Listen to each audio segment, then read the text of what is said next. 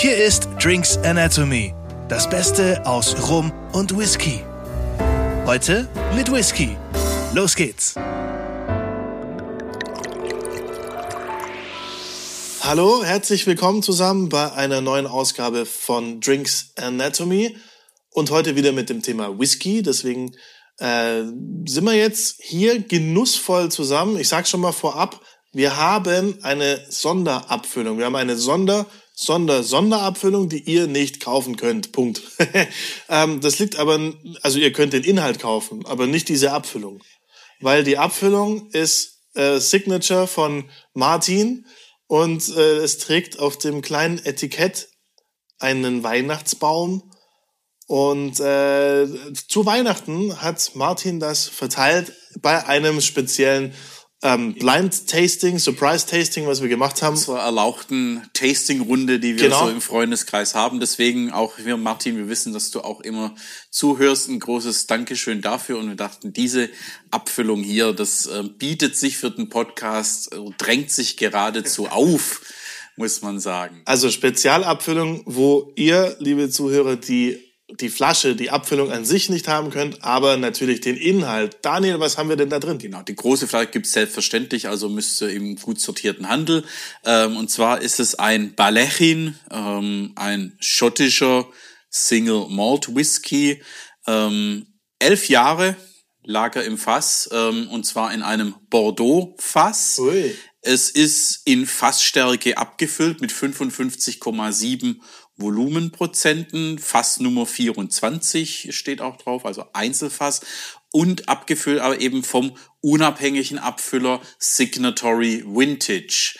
Wir haben ja schon mal eine Folge hier gehabt über unabhängige Abfüller. Da war es Gordon MacPhail. Genau. Ähm, Signatory Vintage, ein weiterer großer unabhängiger Abfüller, hat auch verschiedene Serien mit unterschiedlichen Brennereien, wo man dann eben auch hier wieder äh, mit besonderen Fässern ähm, Abfüllungen bekommt. Und der jetzt hier gleich mal über 55 Prozent aus dem Kessel peitscht. Das eben genau so Fassstärke-Serie ähm, haben sie auch oder kühl, nicht kühl gefiltert ähm, können wir auch mal eine Folge zum Thema Kühlfilterung machen. Ähm, also gibt's auch unterschiedliche Serien, also auch große, große Bandbreite, spannende Sachen, auch wieder Destillerien, die man sonst nicht so kriegt. Also neben Gordon MacPhail auch Signatory Vintage, ähm, da eine sehr gute Adresse. Und eben Balechin, ähm, das ist ein kommt aus den Highlands, aus den schottischen, von der Brennerei Edradour.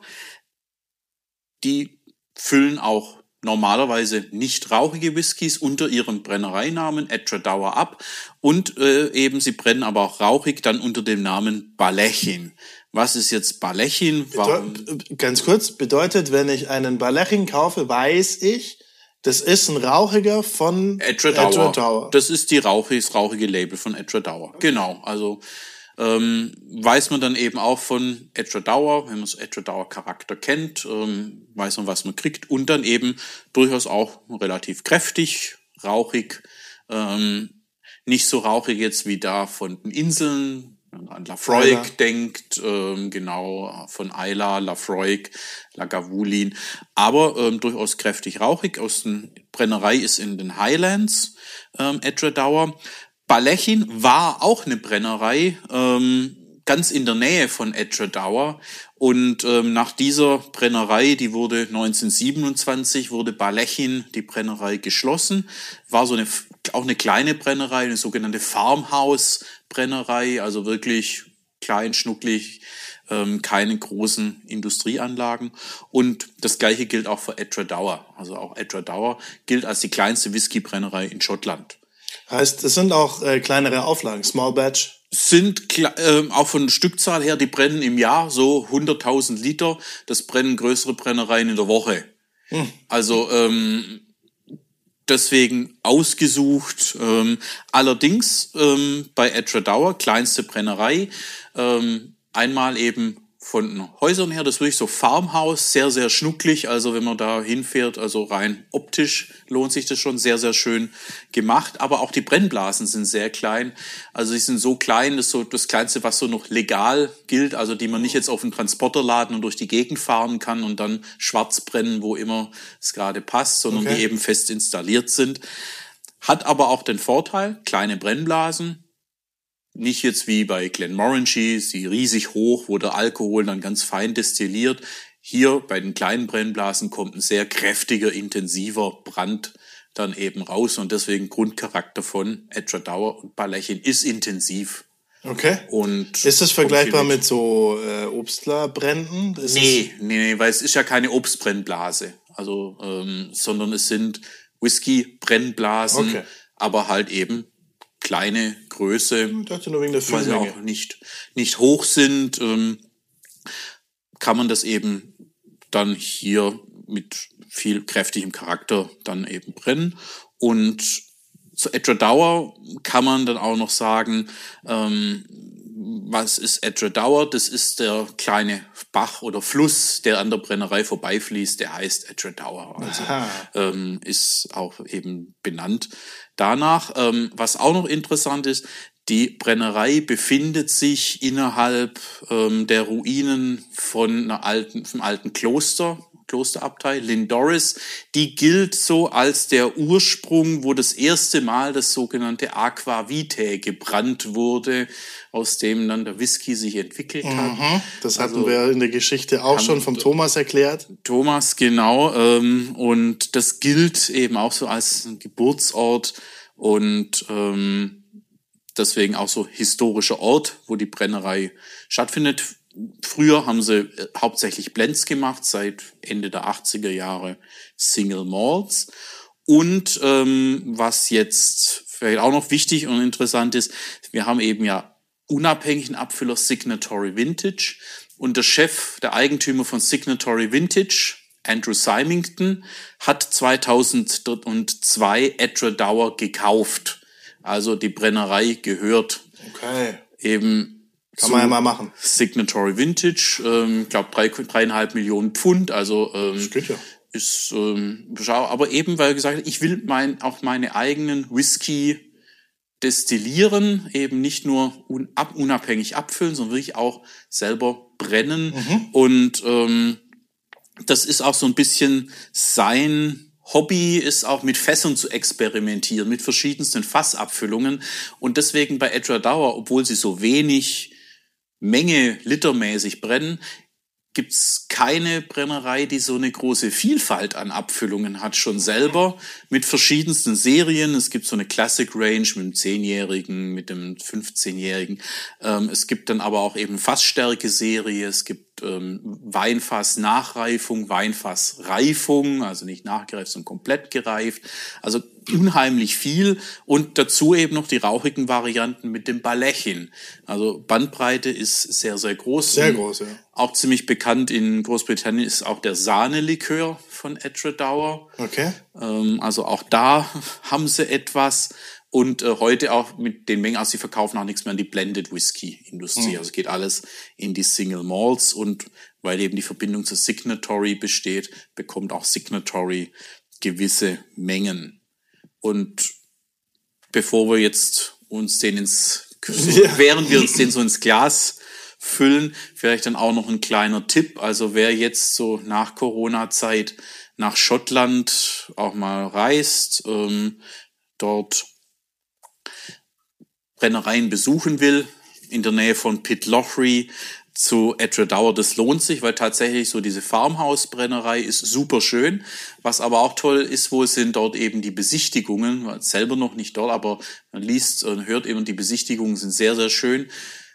Vor allem wo günstig, aber man sie kriegt auch wirklich alles zu sehen. Es ist eben alles klein, schnucklig, ist keine so Industrieanlage, wo alles irgendwo ähm, hinter großen Anlagen versteckt, sondern man kann unmittelbar direkt alles sehen, kriegt was zu probieren und ähm, die machen das dort mit viel Leidenschaft und Ich, ich fand's Gute jetzt, ich fand's jetzt ganz interessant. Du hast in äh, London oder in Großbritannien diesen Sahnelikör erwähnt.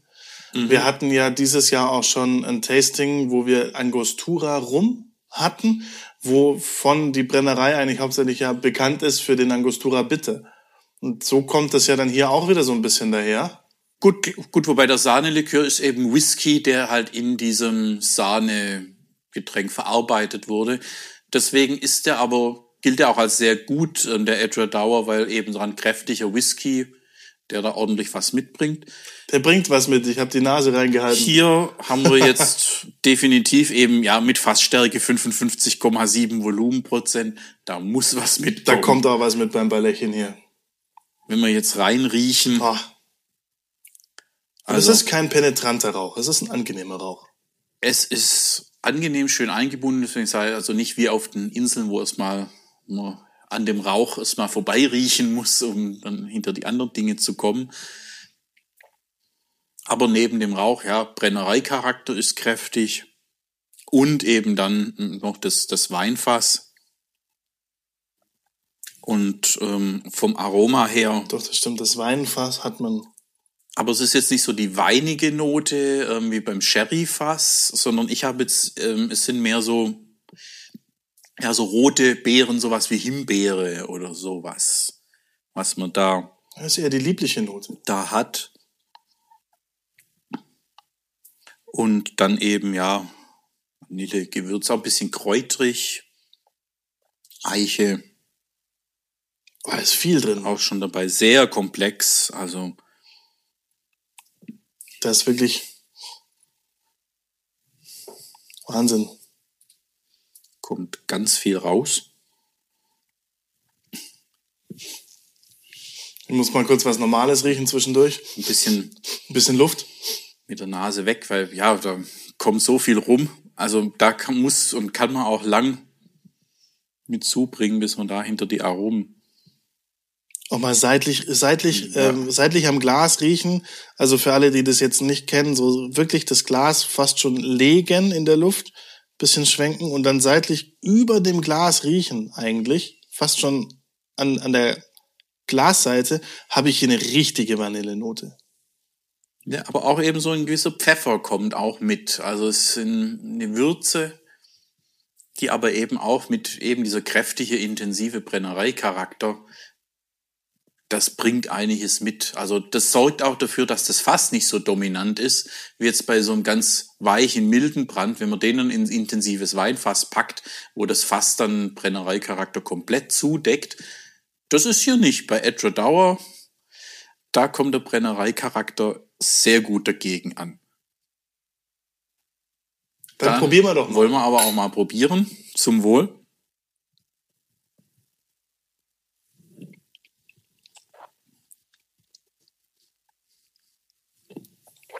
Hm.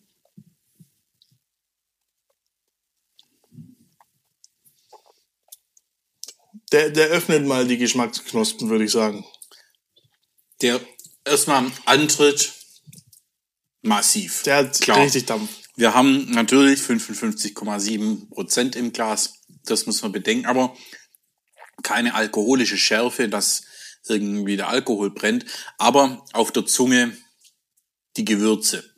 Der Pfeffer ist erstmal richtig da. Den hat man sofort. Gewürze. Den hat man sofort. Richtig, richtig intensiv. Ich finde, er bleibt, mhm. also ich habe jetzt ja schon eine Weile geschluckt, ich habe ihn immer noch präsent im Mund. Ja, es ist also unheimlich intensiv. Und nach dem Pfeffer, der Rauch ist schön eingebunden. Der ist eher im Geruch kräftiger wie im Geschmack. Also im Geschmack merke ich den nicht so stark. Das Geschmack stimmt. ist so ganz angenehm und dann aber kommt auch die Süße und auch ich bin wieder so bei roten Früchten, die man dann dann da hat. Also so was schön beeriges. Mhm.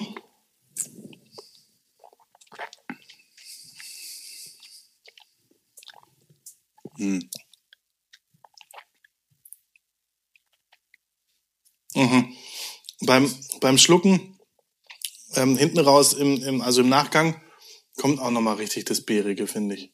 Also am Anfang die Pfeffrigkeit, die Würze komplett, die ist da. Man darf ihn jetzt auch gar nicht zu lang auf der Zunge lassen, weil sonst übertüncht das alles. Und wenn man dann aber schön den ein bisschen im Mund durchgehen lässt, dann kriegt man auch so ein bisschen äh, die, diese Vanille, diesen schönen Charakter und dann runter. Und dann habe ich äh, eine Fruchtigkeit, die eine Weile bleibt die Fruchtigkeit, das sind tatsächlich so die roten Früchte und das ist sicher das Bordeaux-Fass, ähm, dass da eben diese roten Früchte, aber jetzt so im Abgang habe ich auch wieder da dabei dann so ein bisschen auch was Kräutriges. Ich will jetzt nicht sagen erdig, aber so Kräuternote. Erdig.